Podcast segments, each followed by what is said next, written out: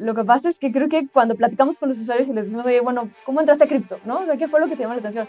Siempre es un amigo me contó, ¿no? Y entonces creo que los mexicanos somos más, o sea, nos orientamos en las inversiones un poquito más como a nivel comunidad. Si lo ves también de con perspectiva de género, pues está esto de que los hombres cuando se sientan en una comida hablan de inversiones, de negocio, y las mujeres no hablan de inversión, ¿no? Entonces, hay veces, o sea, está bien que platiquemos de los temas convencionales, ¿no? Pero entrémosle al tema de inversiones, entendamos en qué están invirtiendo nuestros esposos, nuestras parejas, o sea, no puede ser que mujeres que están casadas no sepan dónde están las inversiones de la familia. Bienvenidos a la Revolución de la Riqueza, el podcast en donde aprenderás que crear riqueza no es magia negra, crear riqueza es una ciencia. En este programa comprenderás que la verdadera riqueza es holística y te daremos herramientas para conquistarla. Síguenos en redes sociales en arroba Javier Morodo en Instagram, Facebook, Twitter, LinkedIn y en todas las redes sociales. Suscríbete también a mi newsletter en mi página javiermorodo.com, en donde todas las semanas vas a recibir información sobre mercados financieros, negocios, tecnología, well-being, conciencia y también tips para ganar el juego del dinero. Hola Frida, bienvenida a la Revolución de la Riqueza. ¿Cómo estás? ¿Cómo estás, Javi? Muchísimas gracias por la invitación. Por fin se nos hizo. Sí, caray, la verdad es que es una conversación a la que le tenía muchas ganas, la verdad. Nos tocó trabajar en Bitso hace unos años y eres una persona que estimo mucho y que admiro también mucho. Me encanta que tengamos a mujeres representando a empresas multinacionales y sobre todo en la escena cripto que creo que va a tener pues muchísima relevancia en el futuro. Entonces, para mí es un verdadero placer tenerte por acá. Y quería empezar la conversación con un hecho, con un hito que me parece que va a marcar mucho el terreno de cripto hacia adelante, que es la aprobación del ETF. ¿Cómo viste y cómo ver, vieron ustedes desde Binance la aprobación del ETF? Sí, pues a ver, en general es un tema súper positivo. Es una adopción el primer paso una adopción generalizada, ¿no? Y yo creo que lo podemos ver muy simple, ¿no? Si tu papá, tu abuelito, tu tío tiene acceso a una cuenta de inversión en Estados Unidos, es mucho más fácil agarrar el teléfono y decirle a su account manager, a su banquero, oye, eh, ¿sabes qué? Quiero invertir un porcentaje de mi portafolio en cripto, ¿no? Entonces, en el pasado, oye, pues me tengo que crear una cuenta en un exchange o en una wallet. Entonces, creo que eh, se reduce la, la, fricción, ¿no? Desde el lado de la experiencia del usuario eh, aumenta la liquidez en el mercado. Em, obviamente que tenemos que esperar a ver las dinámicas del mercado. Hemos visto algunos ajustes.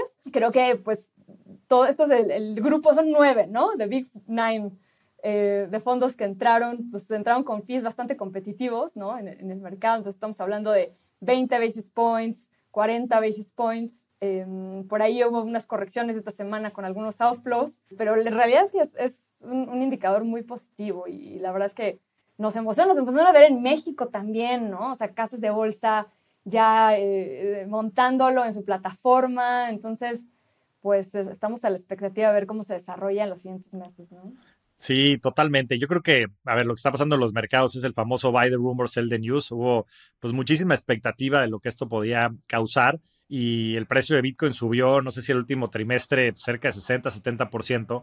Y ahora pues han habido algunos outflows, como decía, sobre todo de, del fondo de Grayscale, que también lo convirtieron de fideicomiso a ETF, pero de manera generalizada, pues están entrando entre 400 y 500 millones de dólares diarios a estos ETFs y yo lo veo como el caballo de Troya, o sea, literal caballo de Troya que está entrando al sistema, digamos, tradicional financiero, que creo que le va a dar pues un cambio absoluto a todo el tema de, cómo perciben cripto, sobre todo pues, las generaciones tales más conservadoras o más grandes. Y creo que esto va a ser pues algo que le va a dar muchísimo impacto a todo el verdadero movimiento que está ocurriendo. Ahora, hay otro tema importante en Bitcoin, ¿no? Y es el famoso halving que se da en un par de meses. ¿Cuál es, cuál es tu perspectiva al respecto? Pues mira, eso tiene que ver mucho con los ciclos de, de mercados. me gustaría empezar como a analizar los ciclos y después irnos al halving, ¿no? O sea, si tú empiezas a ver los tres grandes ciclos, ¿no? 2017, 2021, 2023. Hay, hay, algunos comportamientos interesantes que vale la pena analizar, ¿no? O sea, muchos de los tokens que estaban en el top 20 en el ciclo del 2017 desaparecieron, ¿no? Más o menos 14 de esos tokens hoy ya no están en ese top 20 y entraron tokens nuevos, y, ves algunos que han sido como consistentes, ¿no? Ves Ethereum, ves Bitcoin, em, Solana, Cardano, muchos de esos se han mantenido los tres ciclos. Entonces, eh, y este, este año, en el 2021, no hubo tantos movimientos en eso, o sea, del, ciclo anterior al actual, ¿no? Entonces quiere decir que cada vez se va ajustando un poquito más eh, y van desapareciendo algunos proyectos que no tenían escalabilidad, que no tenían utilidad, ¿no? Y que estaban más fundamentados en, tal vez en la especulación, ¿no? Entonces creo que eso es en positivo, o sea, bueno para el mercado. Si ves también como todo el market cap, eh, creo que 2010, 2015, 2018 más o menos, o sea, Bitcoin tenía el 35% y las altcoins el 65%. Y ahí del 2018 al 2021 cambió esa proporción. O sea, Bitcoin está en 45 y las altcoins en 55. Entonces, ahí el mercado te va dando algunas indicaciones, ¿no? Y ya entrando un poquito más al tema de, del halving, pues creo que aquí los mineros tienen que, son los, los que van a ir adaptando su modelo de negocio. Creo que la ventaja es que pues este año se habló mucho de la programabilidad de Bitcoin, ¿no? Entonces salieron los ordinals, salieron los BRC20 tokens. Entonces, nada más para dar contexto, ¿no? Y para que toda tu audiencia entienda cómo ganan los mineros, ¿no? Eh, pues los mineros reciben una propina, ¿no? Cada que minan una transacción. Y esa propina es la que pues, le dan los usuarios cada que se procesan las, las transacciones, que son los fees, y ellos reciben también una recompensa por minar estos bloques, ¿no? Entonces, esta recompensa se va a reducir a la mitad y entonces, pues ellos tendrán que depender cada vez más de los fees de transacción y menos de estas recompensas de bloque, ¿no? Entonces, pues vamos a ver también cómo se ajustan las, los economic units para ellos, ¿no? ¿Qué tan profitable es ser un minero ahora, ¿no? Sí, yo creo que eso va a ser bien interesante. Digo, en los ciclos pasados, pues lo primero que ocurre es que hay como un shock de la, de la oferta, ¿no? Y esto o sea, el halving literal, estas propinas de las cuales hablas, pues se van a la mitad. Y como dices, pues esto tiene muchas consecuencias para los mineros, porque pues ellos tienen sus ingresos un poco reducidos a la mitad, que es algo que creerías que pues ya, como ya está estipulado, pues lo van un poco asimilando. Ahora, lo que sucede es que si empiezas a tener pues, ciertos flujos constantes del lado de la oferta y mucho del lado de la, perdón, del lado de la demanda, pues la oferta se va a la mitad y por lo general lo que sucede es que los precios se van para arriba porque hay más demanda que oferta. O sea, la oferta de repente se te va a la mitad y todo el flujo que traías pues hace que el precio tienda a subir o por lo menos así ha sido, como dices, en los últimos ciclos. Habrá que esperar qué sucede. Pero por otro lado, pues todo lo que ha sucedido en, toda la escena cripto, digo, más allá de, Bitcoin, es algo que, me parece súper interesante. ¿Cuál es, es tu, perspectiva sobre Ethereum y sobre los ETH Killers, ¿no? Y ahora Solana y demás. ¿Qué, opinas de todo esto que está pasando en la industria?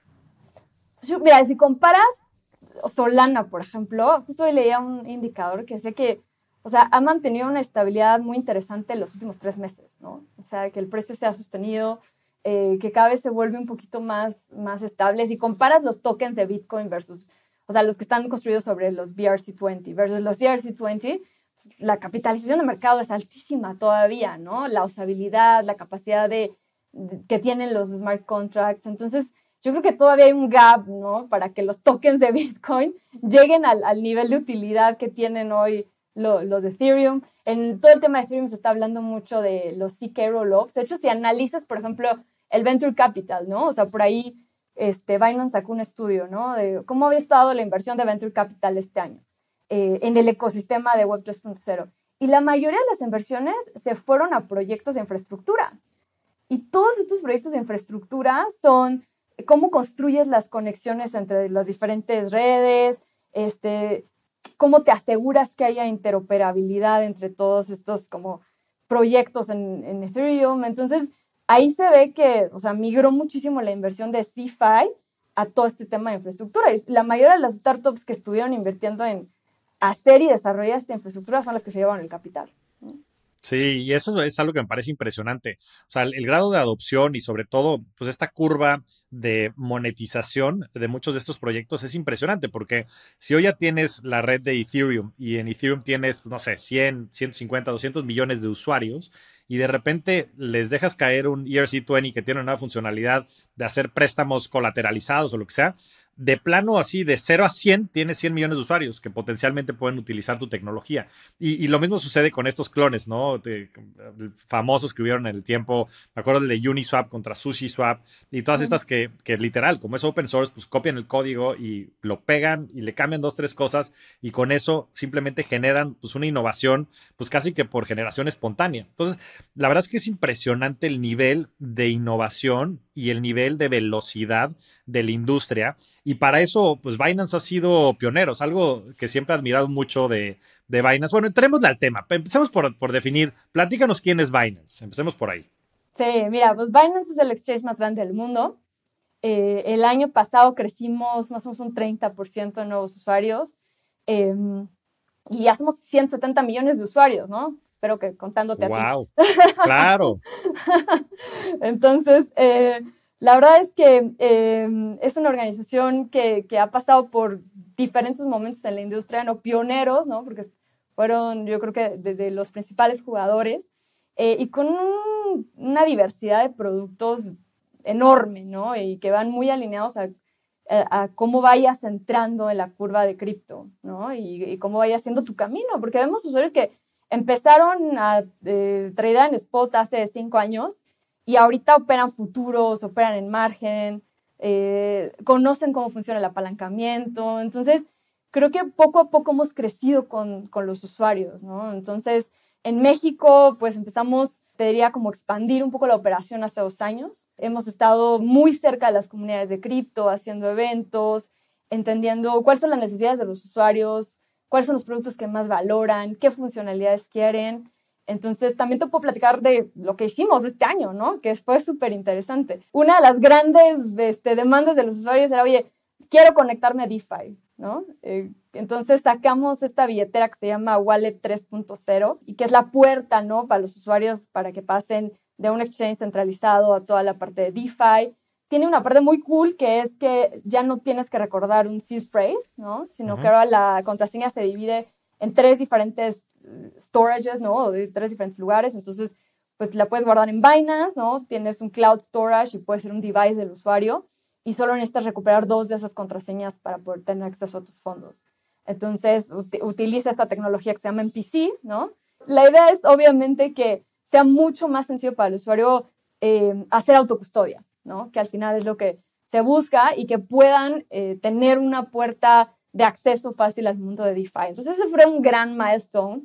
Lanzamos una funcionalidad que se llama copy trading, em, que te permite, pues si operas en futuros, te permite replicar portafolios de traders que tienen más experiencia, que tienen buenas estrategias, que son más sofisticados, y tú te puedes convertir en un lead trader o en un copy trader, ¿no? Entonces tú defines pues, por cuánto tiempo quieres ejecutar esa estrategia Em, y bueno, pues también es una funcionalidad interesante para replicar conocimiento, ¿no? Sin duda. A ver, yo, yo soy usuario de Binance.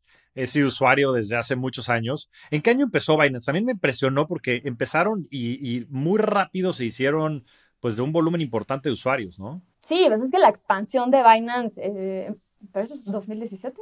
Sí. La expansión es que fue global. Fue el único exchange que empezó a, abrió operaciones eh, a nivel mundial, ¿no? Entonces hoy son más de 183 países. Entonces, pues eso también te da muy buena visibilidad de cómo se están comportando obviamente los modelos regulatorios, ¿no? ¿Cuáles son las mejores prácticas en términos de compliance? Em, ¿Cómo adaptas todos tus procesos y tus sistemas para salvaguardar los fondos de los usuarios, para poder hacer un backup, ¿no? De las reservas de los usuarios. Y creo que esto también es importante mencionar, ¿no? Porque al final el, eje rector de esto es que los usuarios tengan libertad en su dinero y que lo puedan hacer de forma segura, ¿no? Sí. Entonces, tenemos esto que eh, pues, se ha comentado muchas veces, que es SAFU, ¿no? Que eh, aseguramos, obviamente, un 1.2 billones, creo que son para mantener los fondos de los usuarios a salvo, ¿no? Y tenemos el Proof of Reserves, que creo que este año aumentaron los assets de más o menos 9 a 21 assets, ¿no? y aseguramos que hacemos un backing ¿no? de, de los, de los assets under management que tenemos uno a uno. ¿no? Y además promueven mucho el que los usuarios hagan responsables también de su dinero, ¿no? Promueven mucho el, cold storage, ¿no? Y todas estas prácticas para que los usuarios también saquen sus, criptos a distintos devices.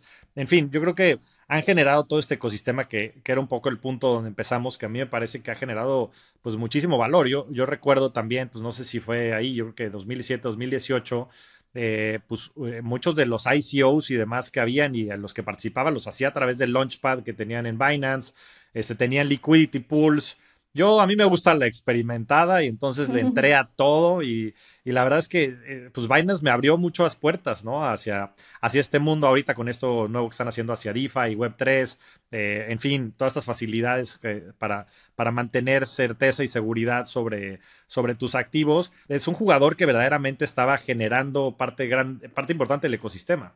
Sí, incluso tenemos también un brazo que se llama Binance Charity, ¿no? Entonces, ahora que fue, por ejemplo, el huracán Otis en Acapulco, les hicimos un drop ahí todos los usuarios para pues que pudieran apoyarse, ¿no? En estas situaciones de emergencia.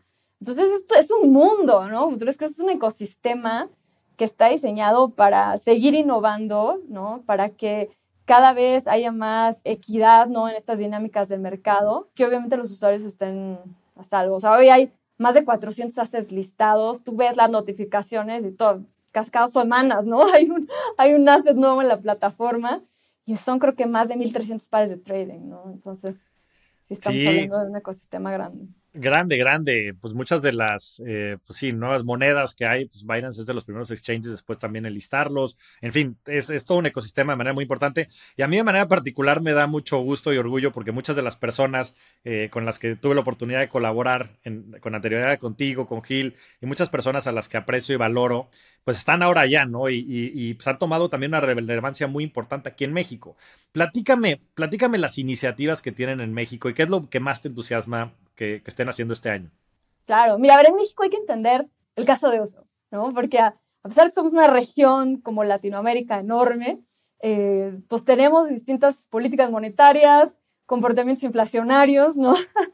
Eh, preocupaciones y, creo que hay, hay, hay, diferentes condiciones de mercado, ¿no? Entonces, a ver, ¿qué ha vivido México? Y tú lo has hablado mil veces en el podcast, pues un proceso deflacionario, ¿no? O sea, la inflación ha estado bajando los últimos, el último año. Eh, tenemos unas tasas que son privilegiadas, ¿no? De la región.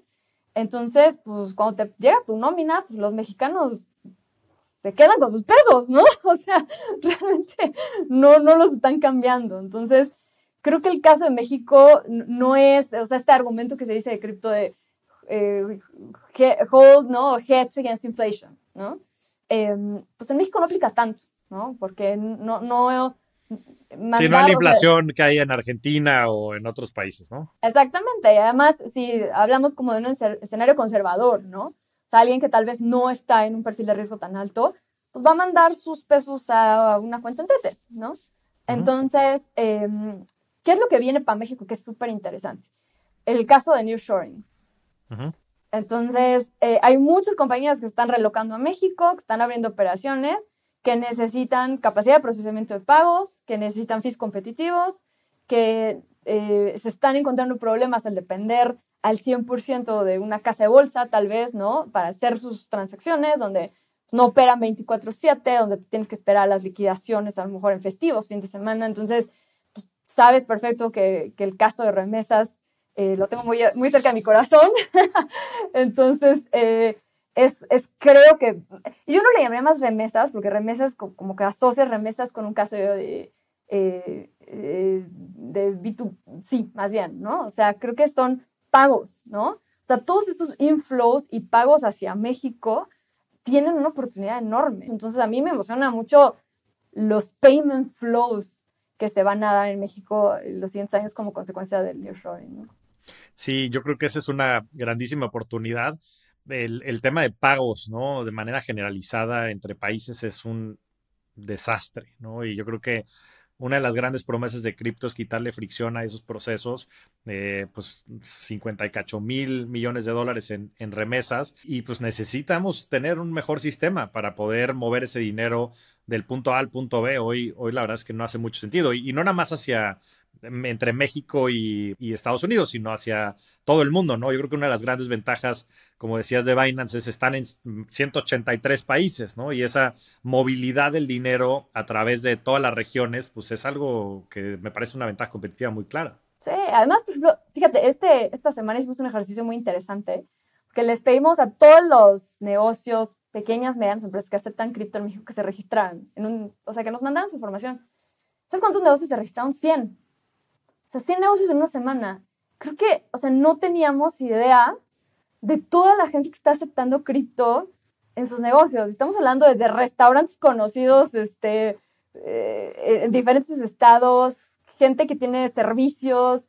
Eh, entonces me, me, llama la atención pues, cómo hilamos ¿no? este caso de uso de los pagos, cómo la gente puede procesar mejor su crecimiento, sus operaciones a través de los pagos en cripto. Entonces, creo que ese es otro caso que hay que echarle todavía un ojito y, y, no tenerlo fuera del radar. Y el otro, pues, es el caso institucional, ¿no? O sea, en México, muchos de, de, de los clientes, pues, son fondos de inversión.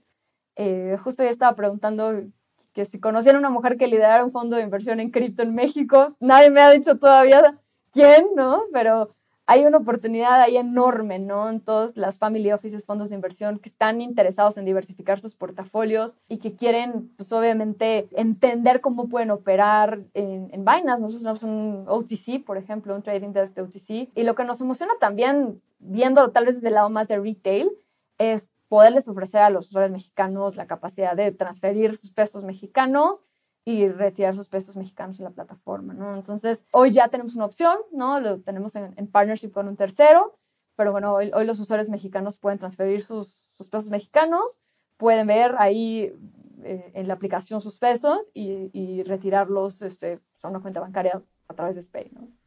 Sí, eso está, eso está buenísimo. Yo creo que el caso de uso, como dices, institucional cada vez va a crecer más. Bueno, ya cripto es un activo as a whole de cerca de 2 trillones de dólares y yo creo que eso nada más va a subir. Yo creo que van a haber cada vez más activos tokenizados. Es más, conozco ya un proyecto que está tokenizando Treasury Bills en Estados Unidos para poder ofrecer pues, lo mismo que hacen USDC y todas estas eh, stable coins, pero pagando los rendimientos, porque claro, pues el negocio ahorita, es más, va a salir Circo, la bolsa, la, empresa sí, que... Sí, sí, va a ser IPO va a ser IPO, pues cómo no, pues imagínate, no sé cuántos miles de millones de dólares tengan y ellos se quedan la tasa de interés. es una maravilla.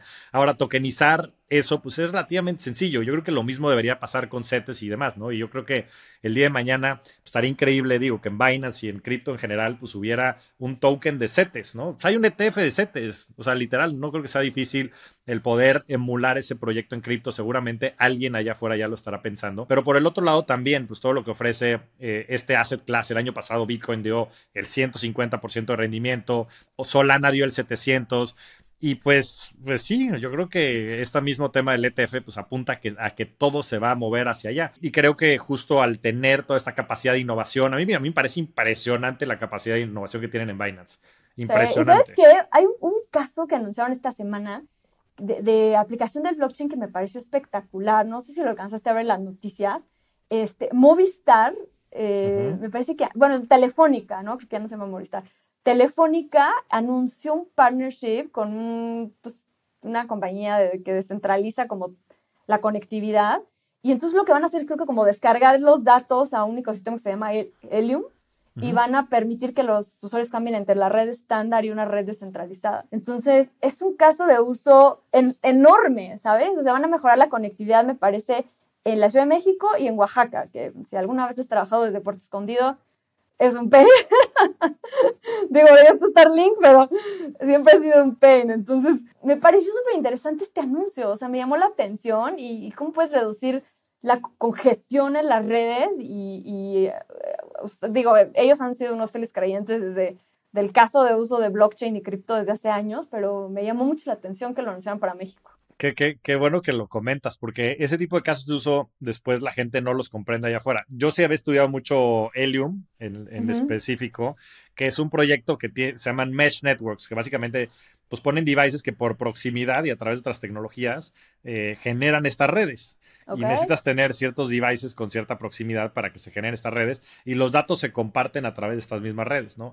Y, en fin, es un proyecto que en su momento tuvo mucha relevancia, como todo, pues hay ciclos en cripto, pero se pueden empezar a descentralizar y el día de mañana no vas a necesitar pues, a un, ni a un Telmex, ni a un Telcel, ni a un Movistar vas a, o sea, con estas mismas mesh networks que se generan a través de estos devices, por proximidad, se va a poder emular eh, lo que hoy hacemos a través de Wi-Fi y de la red celular, etcétera. Entonces, pues qué interesante que si haya pues también jugadores del tamaño de, Telefónica que estén viendo cómo se está moviendo esto y que también estén poniendo apuestas así, porque si no después termina pasando lo que le pasó a Blockbuster y a todas estas grandes empresas este, que terminan eh, muriendo por la falta de innovación. Entonces, qué bueno saber que existen empresas que, están haciendo innovación en esos sentidos.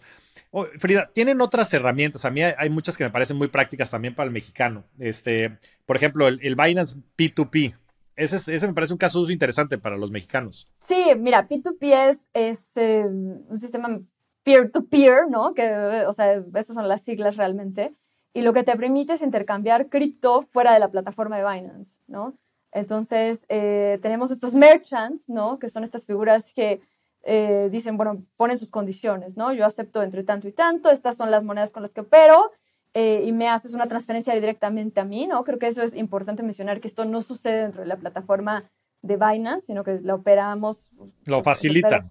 Lo facilitamos, que es la palabra correcta, exactamente. Entonces, facilitamos ese intercambio entre un merchant y un usuario. Y bueno, pues la verdad es que el, los fees son bastante competitivos, entonces eh, es un modelo que ha crecido muchísimo en Latinoamérica y la verdad es que los usuarios han ido cada vez entendiendo mejor eh, han implementado prácticas de seguridad, ¿no? Para verificar que los merchants tengan esta palomita en el sistema, revisan el completion rate de las órdenes y dicen, a ver, el 99% de estas órdenes han sido completadas, entonces creo que podría ir con este merchant, ¿no? Entonces es una curva, ¿no? Pero vemos, vemos una adopción en Latinoamérica bastante sólida, ¿no? Pues sí, porque además pues vivimos en países en donde hay es un uso efectivo importante, ¿no? y, y yo creo que tener la capacidad de transaccionar con él, pues se vuelve muy relevante. Y el, facilitar estas transacciones, como dices, pues no es nada que suceda dentro de la plataforma, pero simplemente ayudar a que puedan transaccionar de manera segura genera muchísimo valor, porque después eso hace falta, ¿no? Este,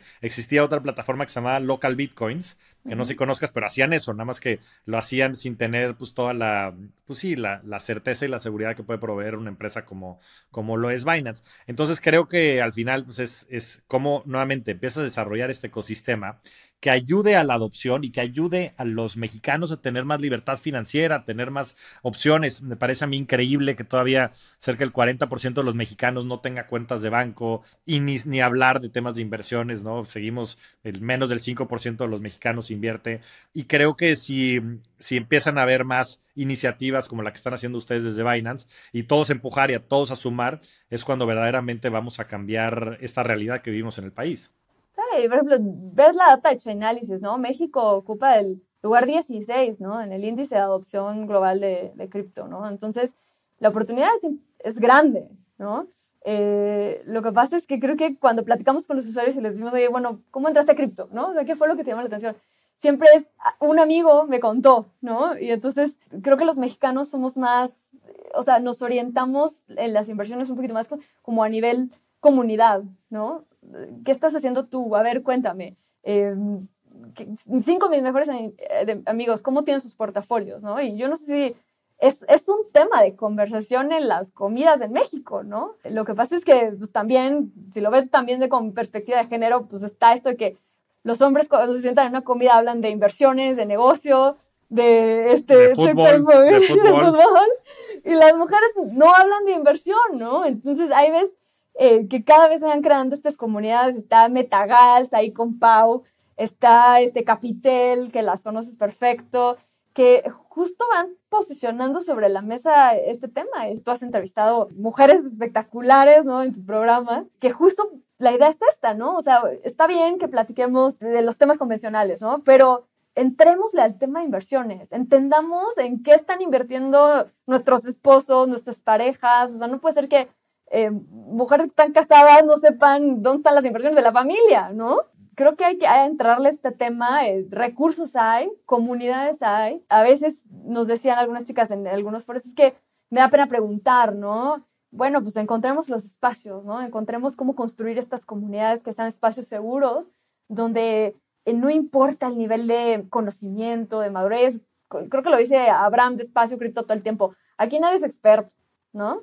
Todos estamos aprendiendo, todas las semanas hay algo nuevo, todas las semanas hay algo que no conocemos y una tecnología que tenemos que aprender, ¿no? Entonces estamos todos en, en igualdad de condiciones y, este mundo no debería de ser intimidante para nadie, ¿no? Sí, ya hay que cambiar la narrativa, ¿no? Y por eso me da mucho gusto que estés aquí, Frida, y me da mucho gusto que estés liderando todos tus esfuerzos para Binance. Y lo mismo con María Arisa y lo mismo con muchas de las personas que hemos tenido aquí en el podcast, porque, porque necesitamos cambiar la narrativa, necesitamos cambiar la narrativa, como bien dices, de que las inversiones son para todos, para todas.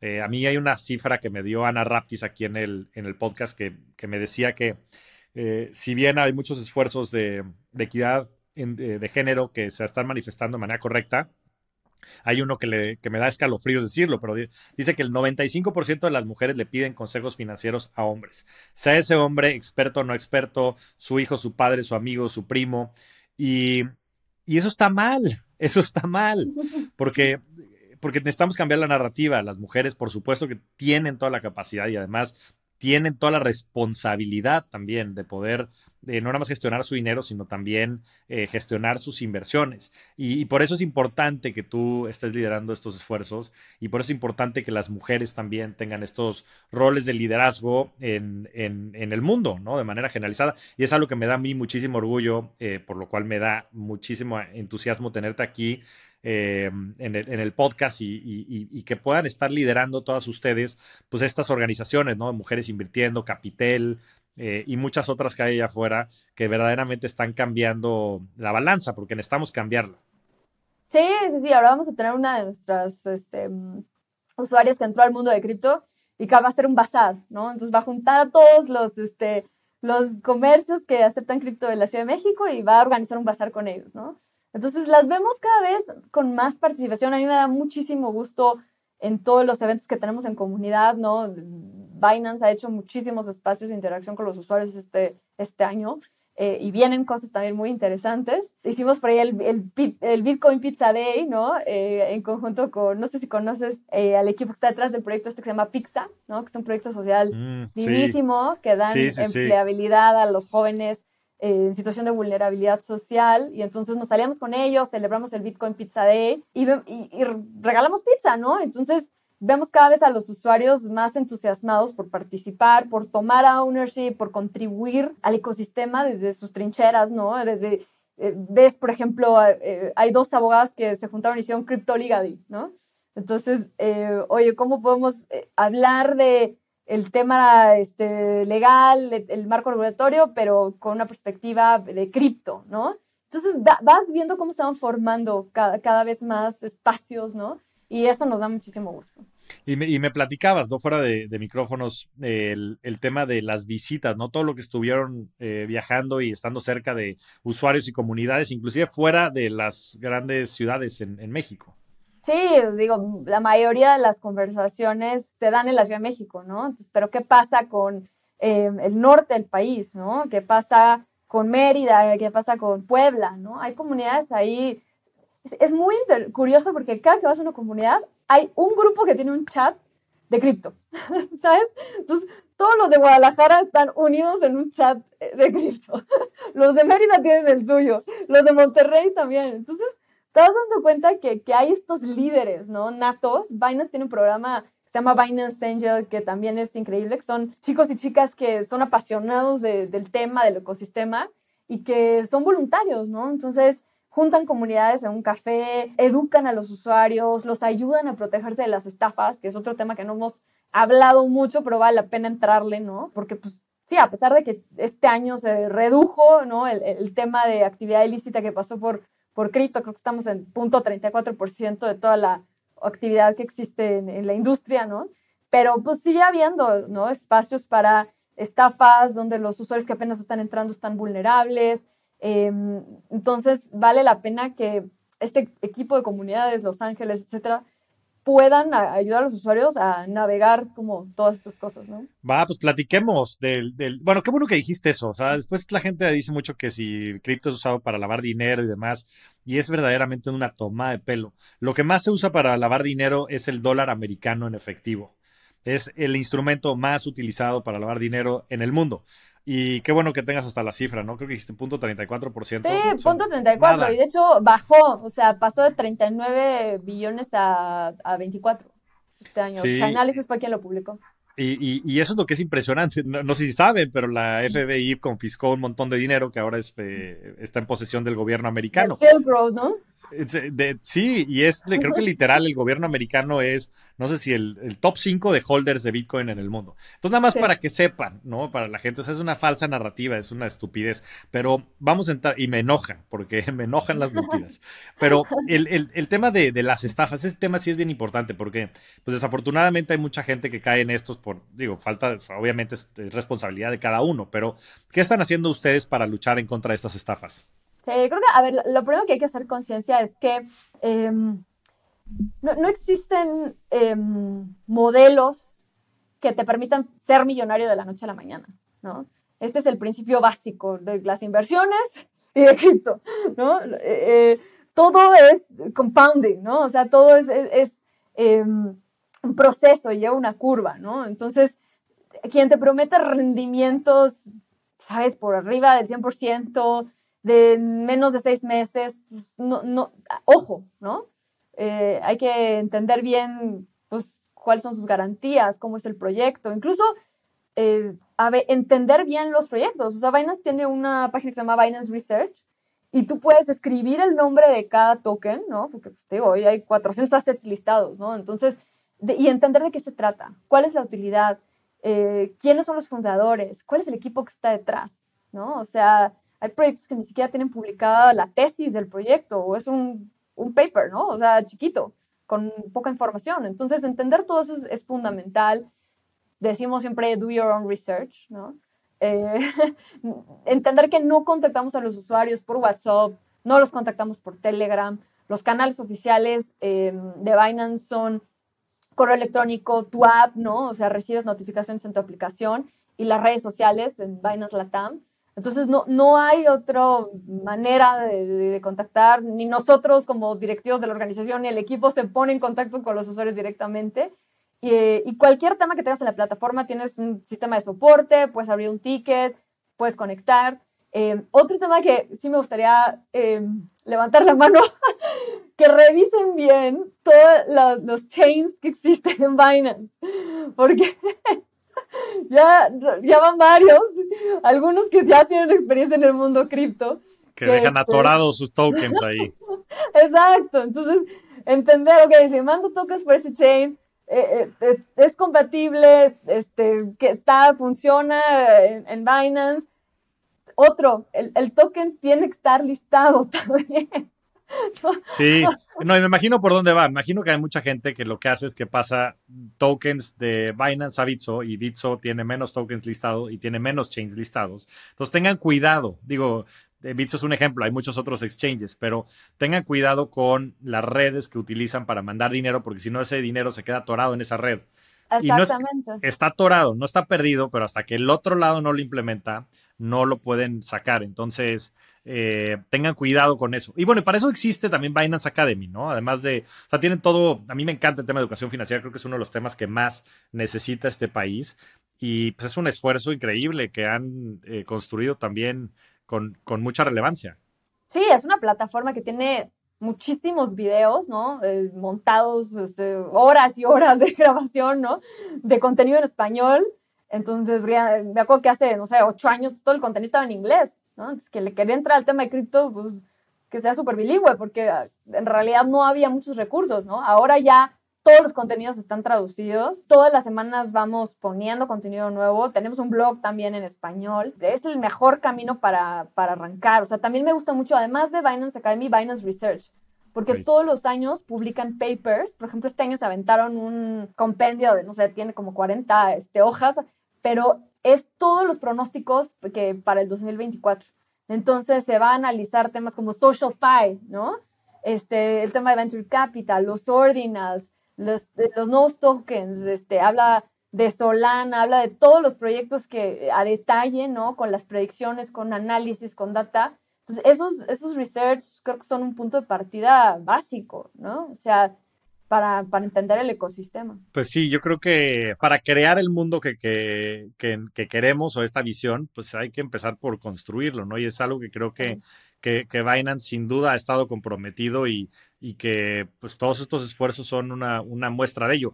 Me encanta porque en este nuevo mundo que estamos viviendo, el mundo digital, pues estos, estos proyectos nacen y se vuelven globales por naturaleza, ¿no? Y creo que ha sido el caso de, de ustedes en Binance. ¿Alguna otra cosa que te entusiasme mucho de, de, este 2024? La cantidad de gente que va a entrar a este ecosistema. Me encanta recibir nueva gente que antes tenía escepticismo, ¿no? O que eran escépticos sobre, sobre el tema de cripto y que veo cada vez un, un, interés más generalizado, ¿no? Por ahí el, el, otro estaba leyendo una frase que anoté en mi celular, ¿no?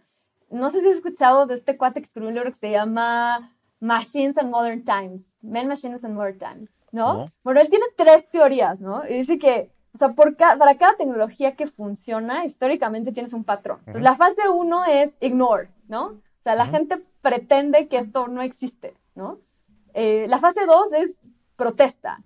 30 razones por las cuales esta tecnología no va a funcionar, ¿no? Cinco este, debilidades de, eh, las, de las criptomonedas. ¿Por qué Bitcoin no es un proyecto que va a tener adopción a largo plazo, ¿no? Entonces, esa es la segunda fase. Y la tercera fase es cuando empieza el name calling. Y cuando empieza el name calling, las estructuras de poder empiezan a tener un reordenamiento, ¿no? Y hay una disrupción en el status quo. Entonces, te lo pregunto a ti, ¿en qué fase crees que estamos? Ándale, pues sí, pues me imagino. Es, similar a lo que dicen de first they fight you, then they laugh at you, then they ignore you, and then you win, ¿no? Creo que el fight es el último antes del, del you win, pero pues es que sí son, es muy representativo, ¿no? Y, y, y, pues de todas las revoluciones, ¿no? Y esta es una revolución tecnológica, sin lugar a dudas. Y claro que el, los incumbents van a luchar. A mí me parece muy chistoso que, que salga Jamie Dimon siempre, ¿no? El, el, el, director general de JP Morgan, a decir que cripto es un scam y, y ahora JP Morgan es el custodio de BlackRock eh, para custodiar los ETFs. Y dices, ¿qué? ¿Cómo?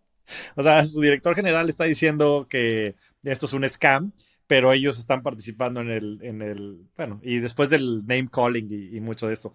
Pues yo creo que espera un, un gran año para cripto. Eh, yo creo que, que Binance pues, es y será una parte fundamental del ecosistema que está generando. La verdad es que me encanta que, que estés liderando el esfuerzo desde México y, y, creo que, pues no nada más desde una perspectiva de género, sino con toda la capacidad que tienes, Frida, pues vas a hacer una chamba, una chamba extraordinaria para el país y para la inclusión y para muchas otras cosas que creo que se van a ver, se van a ver beneficiadas más allá de la empresa, ¿no? Desde un punto de vista del bienestar social y del impacto. Ahora pasemos a, a la parte personal, Frida. Platícame, platícame tu libro favorito. Híjole, a ver, ahorita estaba justo a abrir mi, mi Kindle que dije, no, siempre hace esta pregunta. a ver, ¿tú ves que estoy leyendo? Estoy leyendo Clear Thinking de Shane Parrish. Me encanta este Farnham Street y el podcast que tiene del Knowledge Project y todo eso. Entonces creo que te da como muchos marcos mentales, ¿no? Que te ayudan a, a crecer en este eh, camino de ser un líder, ¿no? Porque nunca deja uno de aprender. O sea, para ser un buen manager, un buen líder, tienes que ser un aprendiz eterno, ¿no? Entonces, este, ando en ese.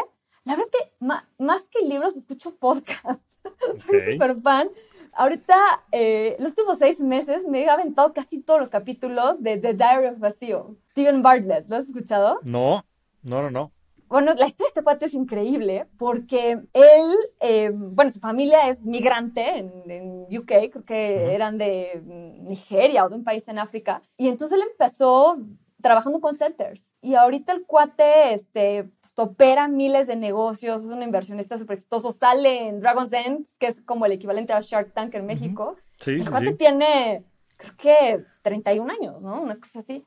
Entonces, eh, ha hecho unas entrevistas súper interesantes. Entrevistó a, no sé si alguna vez viste esta película de The Molly's Game.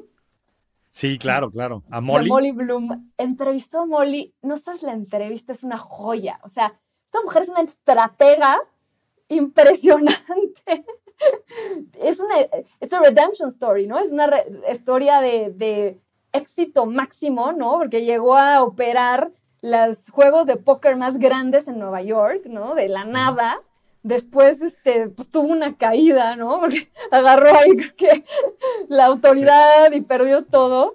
Y ahora está en este proceso como de redemption o de redención, donde da conferencias, escribió un libro, recuperó muchísimo su capital a través de las ventas del libro. Entonces me, me, encanta y bueno, tiene otros, bueno, a ti te encanta todo el tema de longevidad y biohacking y todo eso. Bueno, e, ese podcast es el, bueno. Bueno, pues me lo, me lo voy a anotar y, y, Shane Parrish a mí también me encanta. Y creo, que, creo que lo que dijiste es muy cierto. Yo creo que el, ser un eterno aprendiz es un superpoder y qué bueno que lo tengas tan presente. ¿Un hábito que te haya cambiado la vida, Frida?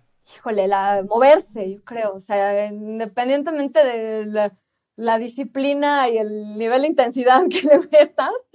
Eh, pero yo noto muchísimo la diferencia de los días que no, que no hago algo por mi cuerpo, ¿sabes? O sea, que no hago ejercicio. Porque la verdad, como, como buena Aries, cambio de rutina de ejercicio todo el tiempo, ¿no? Entonces, ahora estoy con los, la, este, ¿cómo se llama? Hot yoga, ¿no? Y ahora voy a los pilates, y estudias en esa sala muchísimo, y, pero bueno, mañana voy a hacer otra cosa seguramente. Creo que eso, eso, te, porque notas la diferencia en tu capacidad de enfoque, notas la diferencia en tu estado de ánimo, no te tengo que explicar todas las ventajas ¿no? que existen, pero para mí eso ha sido, o sea, los días, que si pasan tres días y no he hecho ejercicio, empiezo a notar que mi cabeza no está bien. Y bueno, la nutrición, Creo que eso es, es, fundamental. En mi caso tuve la fortuna de crecer en una familia que a mi mamá siempre le gustó pues, este tema. Entonces, pues ahora sí que adoptamos la dieta mediterránea antes de que fuera este, trendy.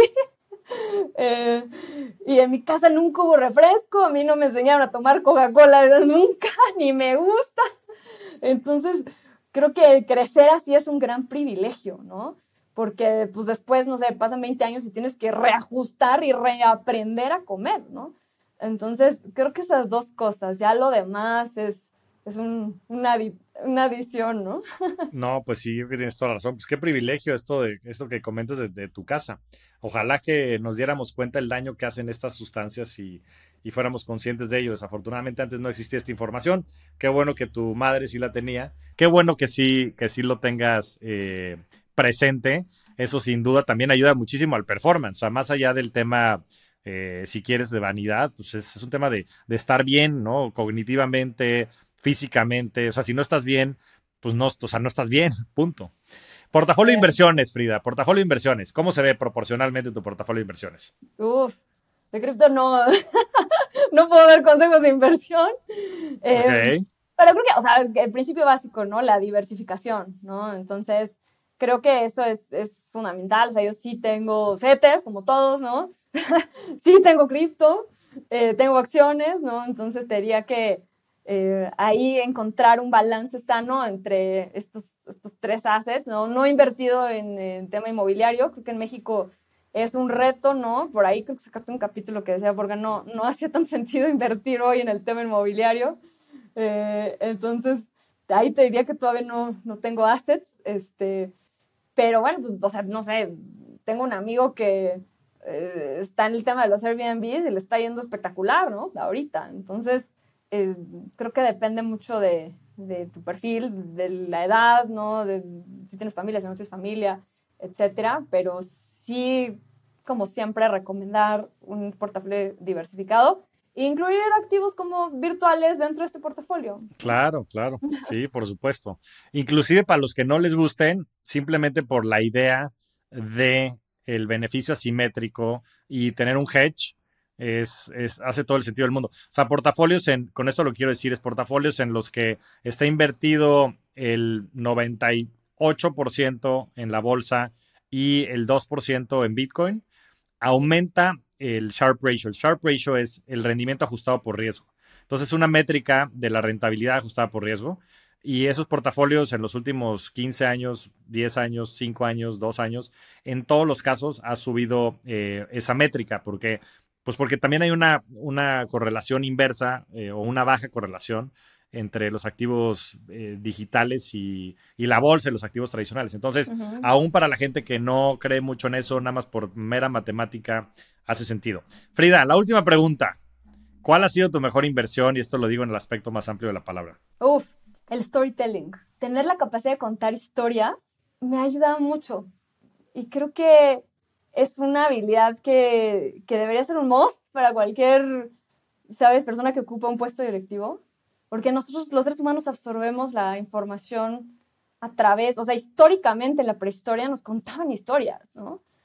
Entonces, eh, aprender a hacer un buen storytelling, eh, aprender a articular una narrativa, a, contar una historia desde que estés haciendo una presentación de resultados del pasado hasta la historia de tu vida, ¿sabes? Creo que el storytelling es una gran inversión y me gustaría eventualmente poderme desarrollar más, ¿no? Entonces, creo que eso es, si les dejaría a, tu audiencia, inviertan en, saber contar su, su historia, historias en general, ¿no? Qué, gran recomendación y qué, gran también cierre, porque creo que es un reflejo también de, tu carrera profesional, lo que has hecho en el pasado, pues en Bitso, en Creana, en otras muchas empresas en las que has participado, pues siempre has utilizado eh, esa gran capacidad que, como decía Yuval Noah Harari en Sapiens, pues es lo que nos hace humanos, ¿no? Y yo siempre he dicho que hay que creer para ver y, y, solo así es que creamos el futuro, ¿no? Contando historias, compartiéndolas y ayudando a la gente a comprender esas perspectivas que después creen la, estas nuevas realidades y es lo que estamos haciendo en cripto. Frida, ha sido un honor tenerte por aquí en la Revolución de la Riqueza. muchas gracias. Te agradezco muchísimo y te mando un fuerte abrazo. Muchas gracias por escuchar. Nos vemos todas las semanas en este espacio. Suscríbete al podcast en todas las plataformas de audio y no te pierdas los nuevos episodios todas las semanas. Ayúdanos a compartir el podcast y generar más riqueza. Esa es chamba de todos. Yo soy Javier Morodo, búscame en redes sociales como arroba Javier Morodo, en mi página de internet javiermorodo.com y suscríbete a mi newsletter, La Inversión de la Semana, para recibir todas las semanas las mejores opciones de inversión. Agradecimientos especiales a todo el equipo de producción. La Revolución de la Riqueza es una producción de Sonoro.